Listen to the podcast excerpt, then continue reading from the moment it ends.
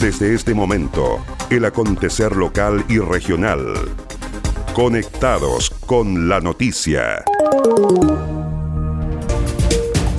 ¿Cómo están? Bienvenidos a la revisión de las informaciones en esta nueva edición de Conectados con la Noticia. Saludamos a las radios que hacen posible que este informativo llegue a todo el archipiélago. Radio Coloane de Kemchi, 92.3, Caramelo de Ancud, 96.1, Radio Pudeto de Ancud, 98.1 FM, Voz del Sur, 105.9 en Quellón y 106.1 en La Noticia Radio, para Castro y alrededores.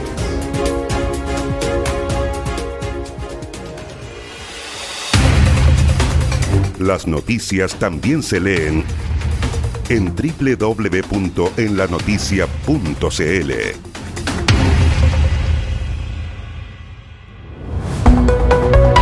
Vamos al desarrollo de las noticias.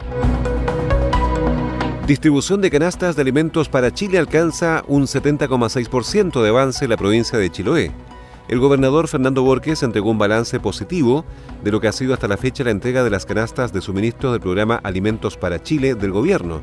La autoridad señaló que el plan anunciado por el presidente Sebastián Piñera ha alcanzado un 70,6% de avance en la provincia de Chiloé.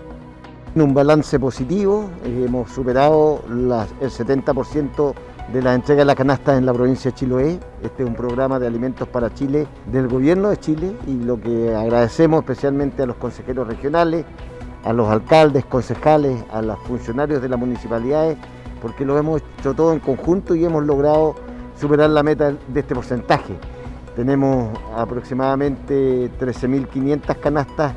ya aquí en la provincia y lo que pretendemos es llegar en estos días a las comunas ¿no es cierto?, que tienen también islas y que queremos que tengan su 100% de entrega de canasta. Así que seguimos trabajando con todos los equipos, agradecer también a todos los funcionarios públicos de la provincia de Chiloé, que también han estado trabajando codo a codo con sus municipalidades para lograr el objetivo de llegar con alimentos a las familias de escasos recursos y en ese sentido la pandemia nos ha atacado fuertemente, pero con esta ayuda del gobierno hemos podido eh, apaciguar desde el punto de vista de la alimentación eh, la problemática que tenemos en nuestra provincia. Finalmente, el gobernador Borges destacó la coordinación, despliegue y esfuerzo que diferentes servicios y organismos se encuentran realizando para entregar el beneficio directo a los hogares más necesitados del archipiélago.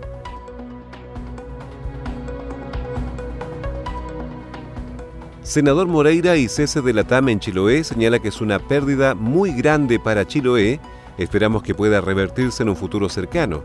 La línea aérea operaba con cuatro vuelos semanales al aeródromo Mocopuye en Castro. El senador por los lagos lamentó la determinación de la aerolínea y pidió a las autoridades en el nivel central interceder para que el servicio se restablezca una vez superada la pandemia. El legislador de la UDI indicó que esta determinación de la aerolínea afecta gravemente el turismo y la conectividad del archipiélago.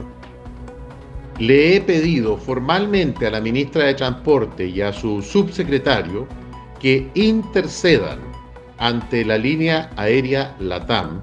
luego de su decisión de retirar sus instalaciones del aeropuerto Mocopulli y de sus oficinas, el personal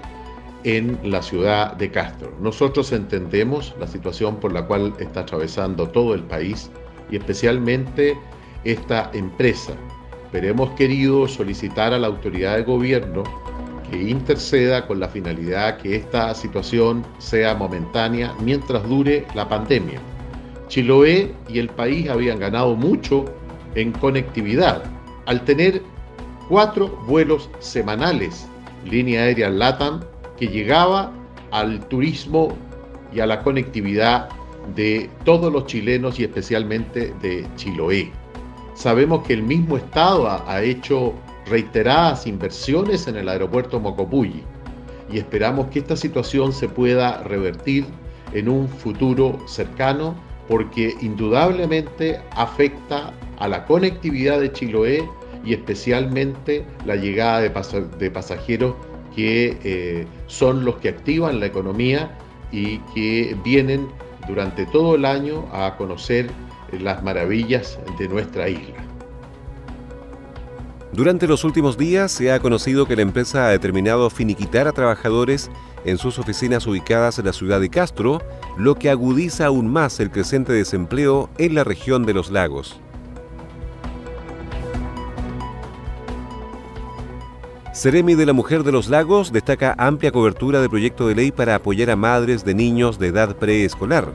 como una iniciativa que busca entregar tranquilidad y seguridad, además de reducir el temor al contagio y la incertidumbre que le genera la pandemia por COVID-19 en las madres, padres y cuidadores de niños pequeños, calificó la Ceremi de la Mujer y Equidad de Género en los Lagos, Viviana Sangüesa, el proyecto de ley Crianza Protegida, presentado la semana recién pasada por el presidente Sebastián Piñera.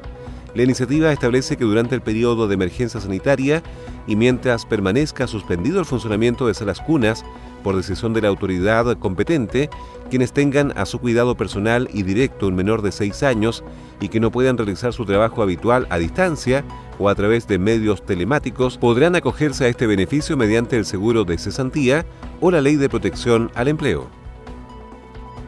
El proyecto de crianza protegida entrega tranquilidad y seguridad, además de reducir el temor de contagio y la incertidumbre que le genera la pandemia por COVID-19 en las madres, padres y cuidadores de niños.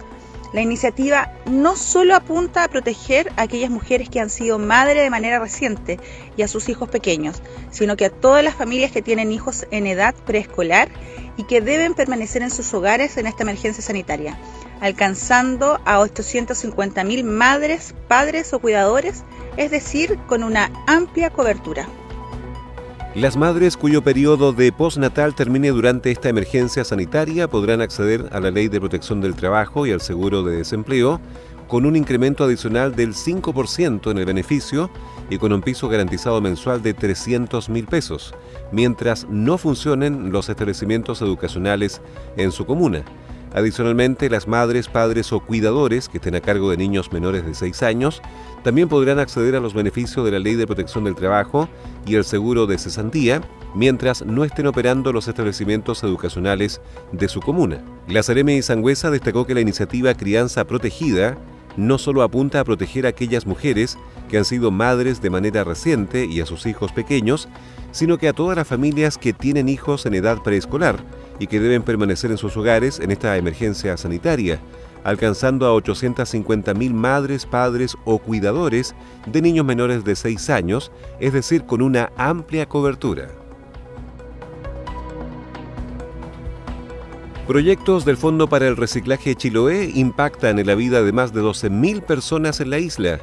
luego de que a comienzos de año diversas comunas de Chiloé efectuaran el lanzamiento de sus respectivos proyectos del Fondo para el Reciclaje 2019, impulsado por el Ministerio de Medio Ambiente, ya son numerosas las familias beneficiarias que reciben el positivo impacto de estas iniciativas basadas en la materialización de pilotos de recolección selectiva con enfoque en el programa que busca prevenir la generación de residuos domiciliarios.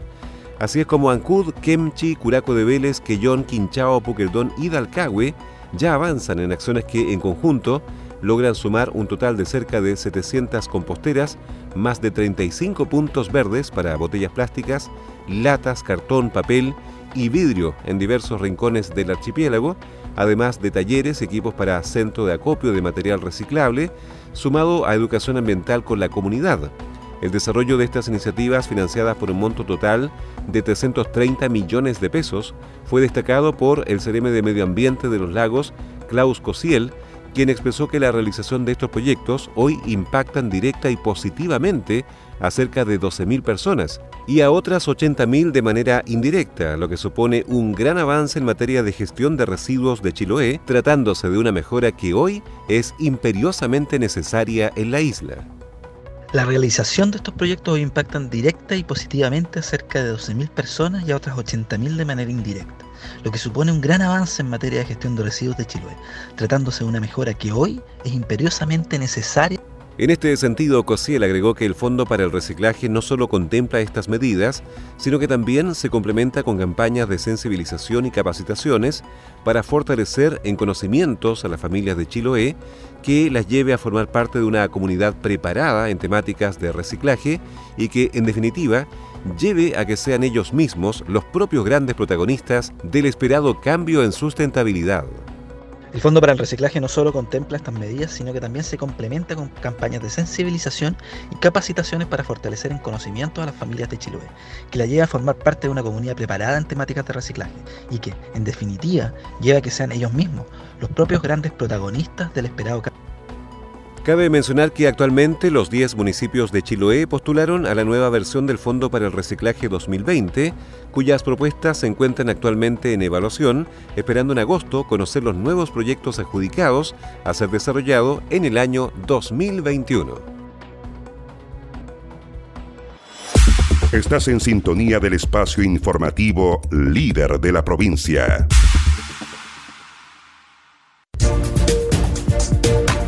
Y estas fueron las principales noticias de la jornada. Siga muy atento a nuestra programación y nos reencontramos en otra edición de Conectados con la Noticia.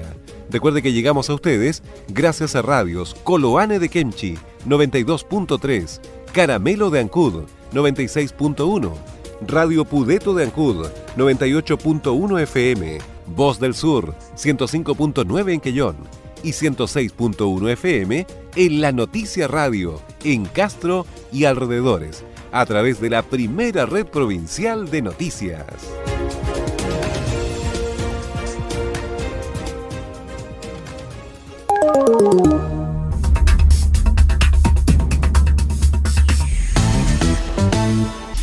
Más conectados y en todo momento.